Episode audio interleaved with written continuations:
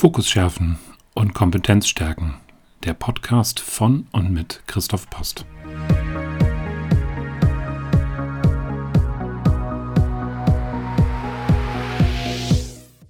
Ich bin Christoph Post, systemischer Coach mit langjähriger Führungserfahrung.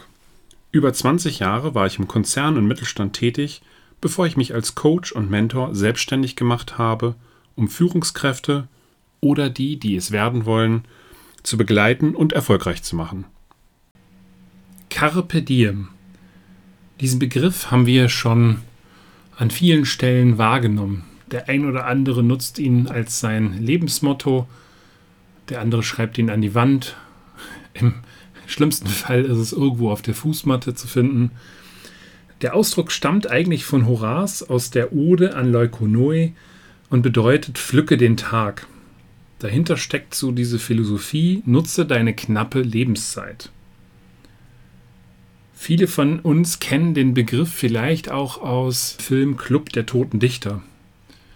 Wenn der Englischlehrer hinter seiner Klasse steht und leise flüstert Carpe diem.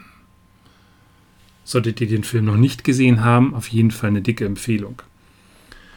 Man kann es auch in Abgrenzung zu YOLO als eher ruhiges Leben, ziehe Erkenntnisse aus deinem Leben, ähm, ja, übersetzen oder philosophisch einsortieren. YOLO geht in so eine ähnliche Richtung, steht ja für You Live Only Once, hat aber so ein Stück weit auch das Thema Unvernunft oder gewollte Unvernunft ähm, ja, mit in den Fokus gerückt. Carpe Diem wird in Deutschland häufig als Nutze den Tag übersetzt.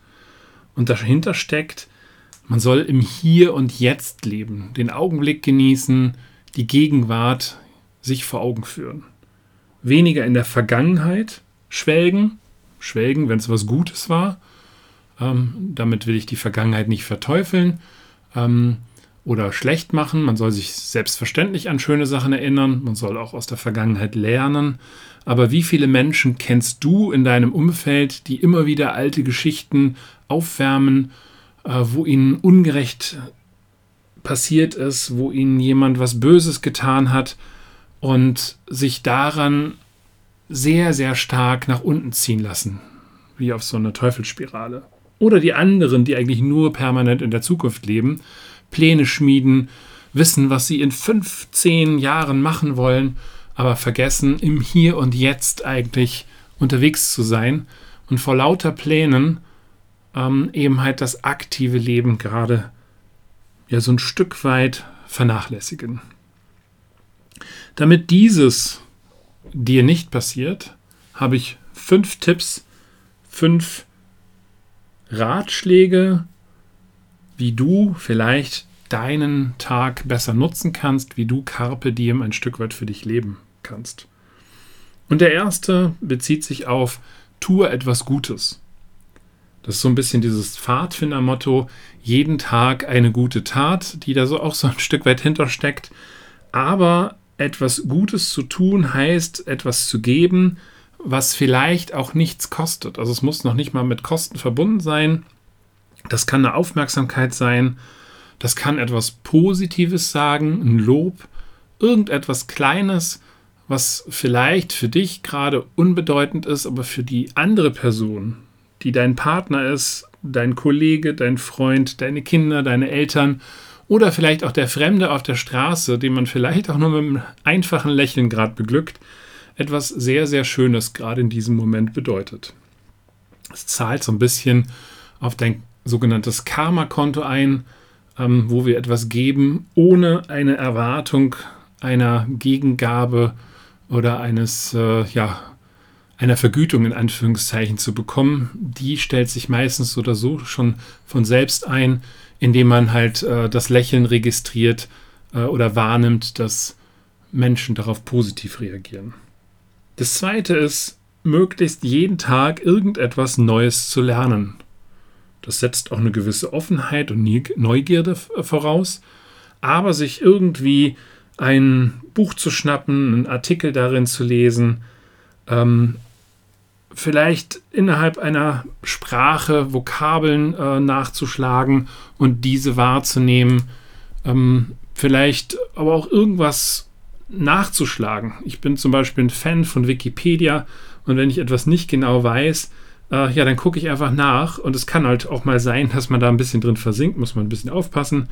Ähm, also, aber einfach an der Stelle irgendwas Neues für sich wahrnehmen und sich und sein Leben halt auch ein Stück weit bereichern. Drittens, sich Herausforderungen stellen. Herausforderungen stellen oder auch bestimmte aufgeschobene Sachen, die man so ungern erledigt, einfach durchführen.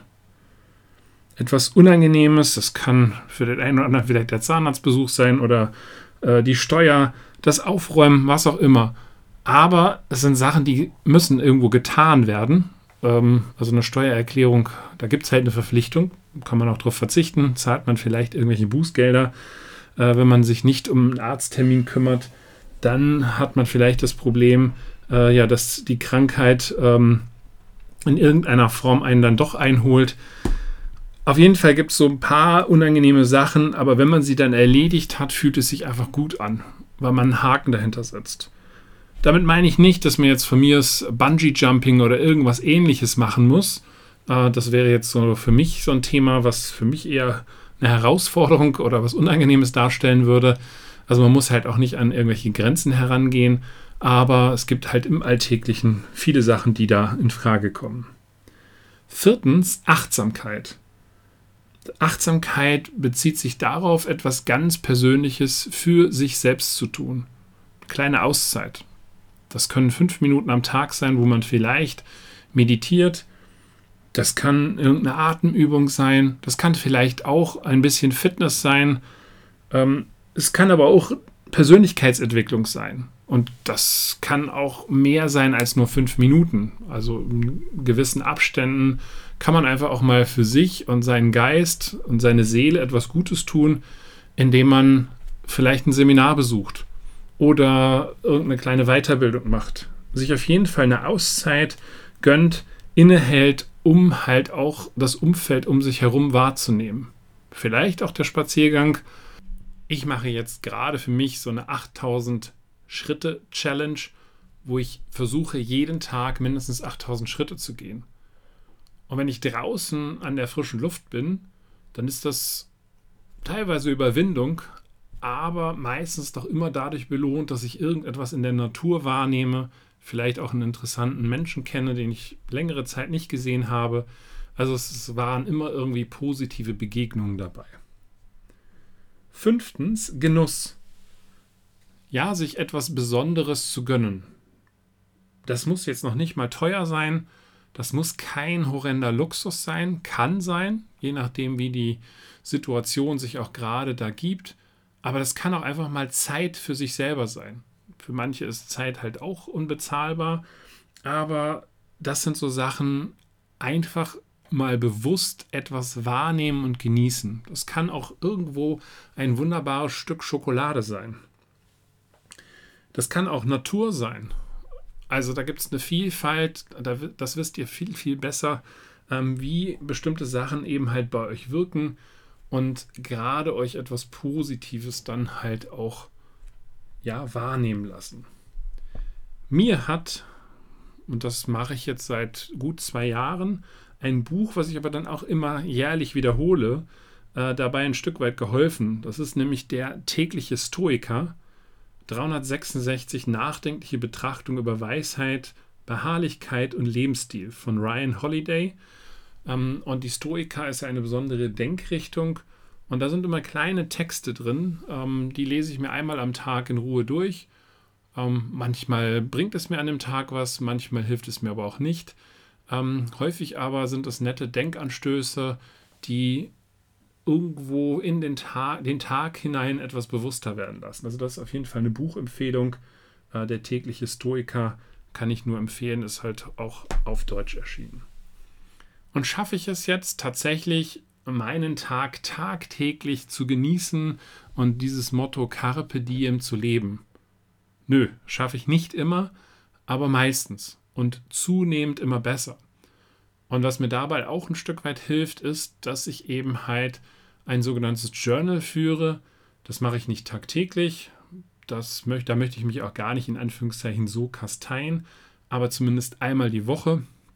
Und wer auf das Thema Journaling nochmal zurückgehen will, dem empfehle ich meine Podcast-Folge, äh, die schon ein paar Wochen zurückliegt.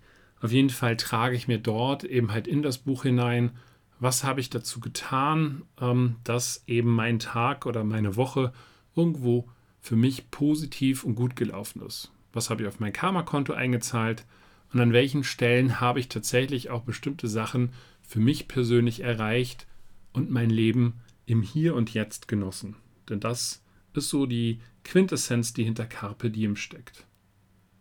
Ich wünsche dir, dass du möglichst jeden Tag ein Stück weit den Tag für dich nutzt und nicht zu sehr in der Vergangenheit lebst oder nur in der Zukunft planst, weil das Leben ist jetzt und hier und wir wissen nicht, was alles morgen passiert ähm, und dementsprechend kann man halt nur sehr achtsam damit umgehen. In diesem Sinne wünsche ich dir weiterhin frohes Schaffen, viel Spaß in deinem Leben und genieß deine Zeit.